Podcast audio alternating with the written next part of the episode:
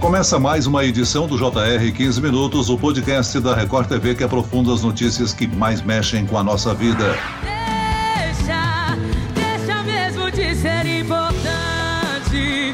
Vai deixando a gente pra outra hora. E quando se der conta, já passou. Quando olhar pra trás.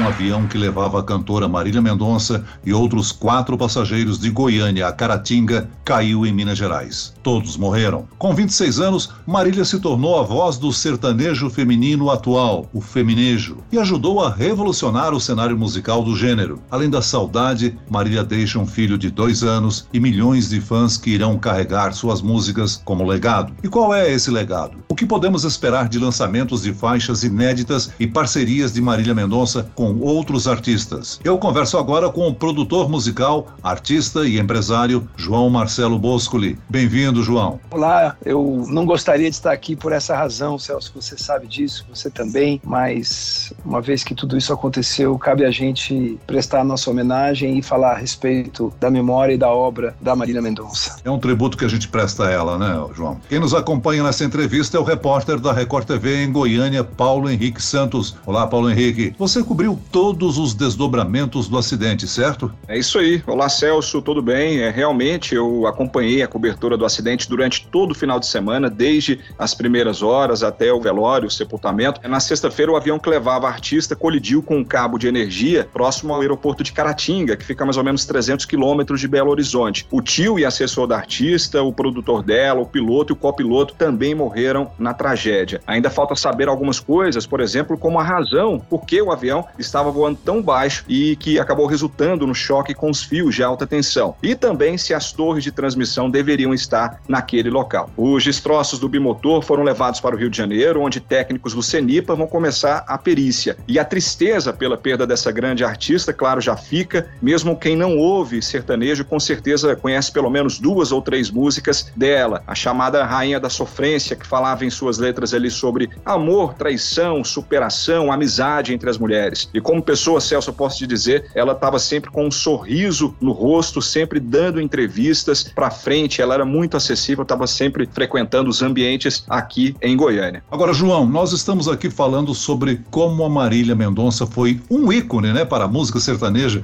mesmo aos 26 anos. Mas não é demagogia, não. Ela realmente foi a representante de todo um novo estilo na música, o feminejo. Explica pra gente o que é esse feminejo e por que a Marília foi tão importante importante para ele? Olha, eu creio que ela seja muito importante, é, entre outras coisas, por ter colocado o chamado eu lírico feminino, de ter colocado o sujeito feminino nas músicas e de uma forma ligada ao comportamento contemporâneo, ligado às, ligada às demandas é, das mulheres do, da nossa época, né? Então, evidentemente que sempre houve compositoras na música brasileira, né? Desde Chiquinha Gonzaga, Dolores Dulan, Sueli Costa, Rita Lee, Dona Ivone Lara. Agora, é, a linguagem dela era muito contemporânea. A linguagem dela, musical e através das suas letras, ela deu voz a, a esses milhões de mulheres espalhadas pelo Brasil todo, né? E também levou essa questão feminina a lugares é, que talvez houvesse o desejo, mas não houvesse tanta a possibilidade né, de cantar. Quando ela coloca uma música em primeiro lugar, falando da mulher, da mulher que é livre para fazer o que quiser e com uma linguagem contemporânea, ela literalmente dá voz às mulheres do seu tempo. Ela fez uma reportagem do seu tempo, né? Essa é uma das, das questões, esse é um dos ingredientes.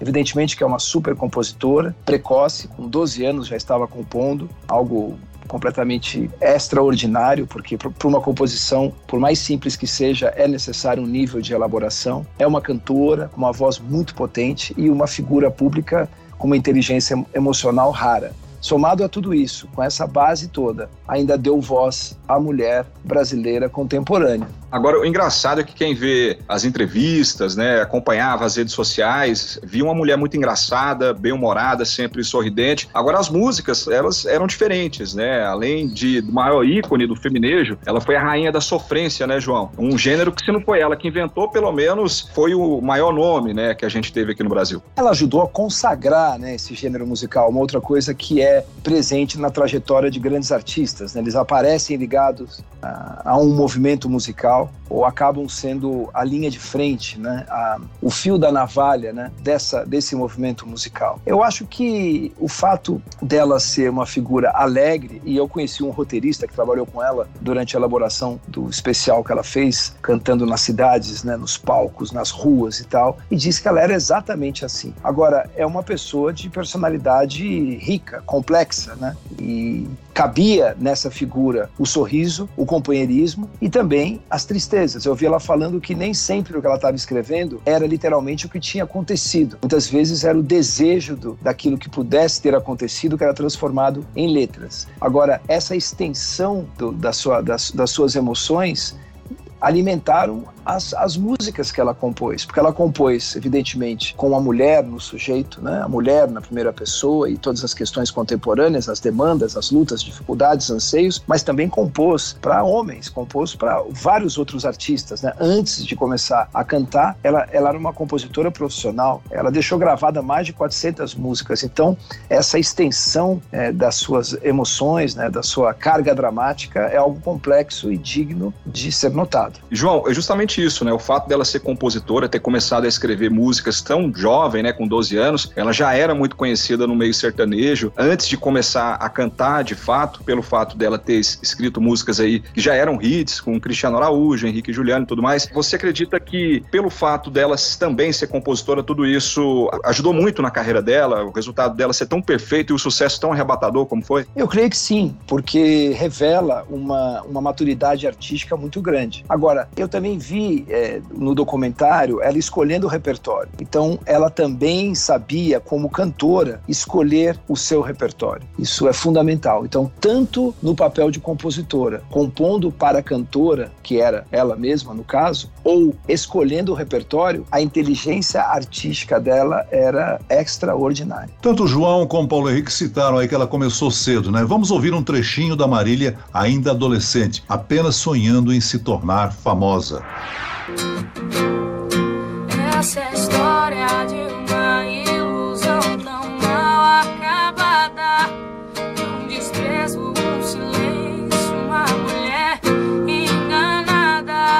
É isso aí. Ô, João, então pelo fato dela ter esse talento para escrever hits, né, enfim, para escrever músicas que fizeram tanto sucesso, e além de ter uma voz extremamente marcante, né, potente, isso forma ali o combo perfeito? Ah, eu acho que sim, né? Porque é o todo, né? É, primeiro, uma figura que sabe compor. E eu acho isso algo raro. Mesmo os grandes compositores de grandes sucessos, você não tem uma história aqui no Brasil que me lembre de alguém durante a adolescência ter estabelecido durante três anos a música mais ouvida do Brasil, durante a sua adolescência. Isso é incomum. Cantando também. A sua figura pública, incrível, a inteligência dela, o jeito que ela dava as entrevistas, como ela se colocava, inclusive politicamente, é, a questão de conseguir capturar o espírito da época e traduzir aquilo sob a forma de composições tudo isso transforma, como você falou, no combo perfeito. Agora, além né, do fato dela escrever bem, cantar muito bem, ela também não tinha medo de se posicionar. Foi cancelada algumas vezes, era uma figura ativa nas redes sociais. Tudo isso pode ter contribuído para o sucesso dela? Eu acho que sim. Agora, ela realmente, ao contrário de artistas que são muito populares, que evitam fazer pronunciamentos né, que possam é, criar antipatia em determinados segmentos da sua audiência, ela transformou esse posicionamento num combustível. Não creio que isso tenha sido uma coisa pensada. Ah, eu vou gerar uma polêmica aqui para conseguir tal coisa. Não, era um aspecto verdadeiro dela, um despojamento, uma coragem, uma conexão consigo e, como disse, né, uma coragem de se comportar do jeito que ela achava que tinha que se comportar publicamente. Quando a gente olha em retrospecto, claro, grandes estrelas têm essas controvérsias que nos encantam, né? Essas contradições, mas no caso dela é inegável a sua coragem. E determinada vez, quando fez algum comentário que foi é, reprovado e que ela achou que tinha errado, ela voltou e pediu desculpas. Então, é realmente uma figura admirável. João, nós sabemos que para fazer sucesso como artista no Brasil não é fácil, né? Muitos encontram sucesso, precisam trabalhar muito para isso. A Marília fazia em torno de 25 shows por mês, com um cachê de 350 mil reais. Faturava algo em torno perto de 10 milhões de reais por mês. E uma equipe de dezenas de profissionais acompanhava a artista em todos os shows. São muitos profissionais que dependem de uma única pessoa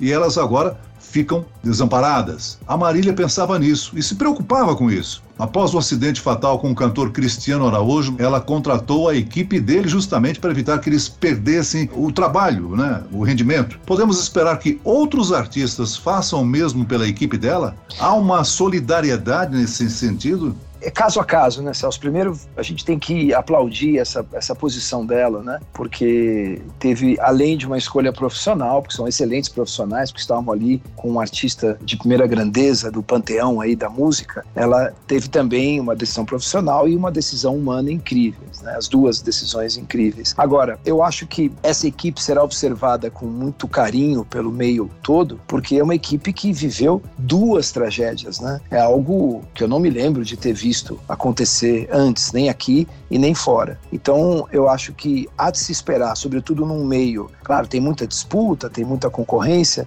mas o meio sertanejo é o meio que se consagrou por essas colaborações, de um abrir show para o outro, um participar da faixa de outro. Então, eu creio que esses músicos, pelo currículo que, que eles têm, pela vivência, pela competência, que eles rapidamente vão encontrar um lugar para trabalhar. Agora, as feridas humanas, né, essas é, são muito difíceis né, de, de cicatrizar. Né? Ô, João, a música sertaneja que a mais popular do Brasil atualmente, né, sempre foi dominada por homens e na, nas letras a mulher é sempre tratada como, como objeto, não como sujeito. Aí vem a Marília Mendonça e faz tudo ao contrário, né? Começa a falar de traição, sobre sair para beber com as amigas, fazer festa sozinha, dar conselhos, né, de relacionamentos, algo que já tinha nas letras das músicas sertanejas, mas as músicas masculinas, né, digamos assim. Você acha que essas novas músicas, esse no, novo posicionamento da mulher na música música sertaneja era algo que o cenário ainda não, não tinha visto, não conhecia?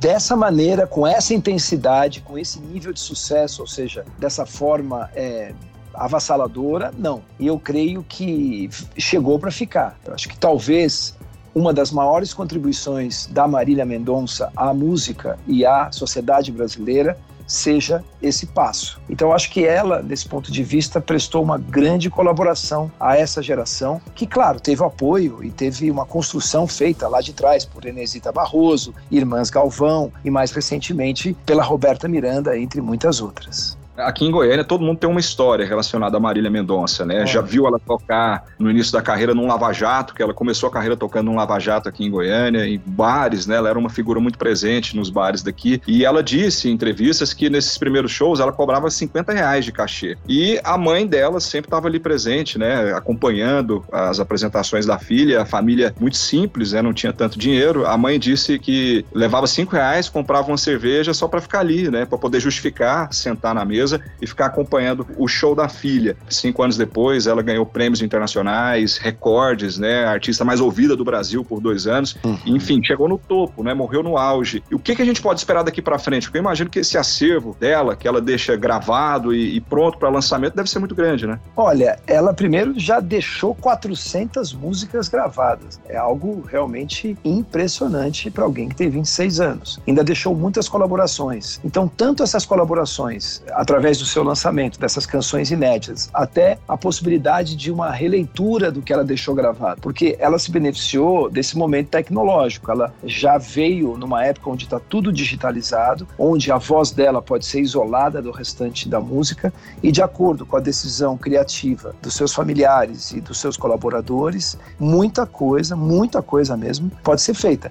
Indo ou voltando de shows, a gente tem aí acidentes marcantes como o de Cristiano Araújo, do Gabriel Diniz e agora da Marília Mendonça. Essa busca por shows, por faturamento em shows, é uma compensação por falta de vendagem de discos, João? Na verdade, o negócio é o show. Por isso que a gente até chama de show business, né? Por mais que uma artista como ela, que é, que é algo raríssimo, né? Que tem esses números, você falou aí, 300 mil reais num show, ela, num, num, num mês ela tem cerca de 10 milhões de faturamento. Para você ter 10 milhões de faturamento de direitos, é, precisa de mais tempo do que apenas um mês, por maior que seja. Então, a grande fonte de receita do artista sempre foi o show. Então, esse dia a dia faz parte da natureza do ofício do artista. E tem os seus riscos, claro que tem. Assim como um piloto de avião tem os seus riscos, todos nós vivemos, né? Agora, quando você está fazendo essa quantidade de shows pelos, pelos rincões do país aí, você aumenta a possibilidade de um acidente, lamentavelmente. Para nós ficam as lembranças, as histórias, entrevistas e a música. Nós chegamos ao fim desta edição do 15 Minutos. Eu quero aqui agradecer a participação do empresário, artista e produtor musical João Marcelo Boscoli. Obrigado, João. Muito obrigado. E agradeço a presença do repórter da Record TV de Goiânia, Paulo Henrique Santos. Paulo Henrique. Eu que agradeço o convite, né? Infelizmente, para falar dessa tragédia que, para mim, até agora, é inacreditável, Celso. Esse podcast contou com a produção de Homero Augusto e dos estagiários David Bezerra e Larissa Silva. Sonoplastia de Pedro Angeli. Coordenação de conteúdo, Camila Moraes. Direção de conteúdo, Tiago Contreira. Vice-presidente de jornalismo, Antônio Guerreiro. E eu, Celso Freitas, te aguardo no próximo próximo episódio. Até amanhã.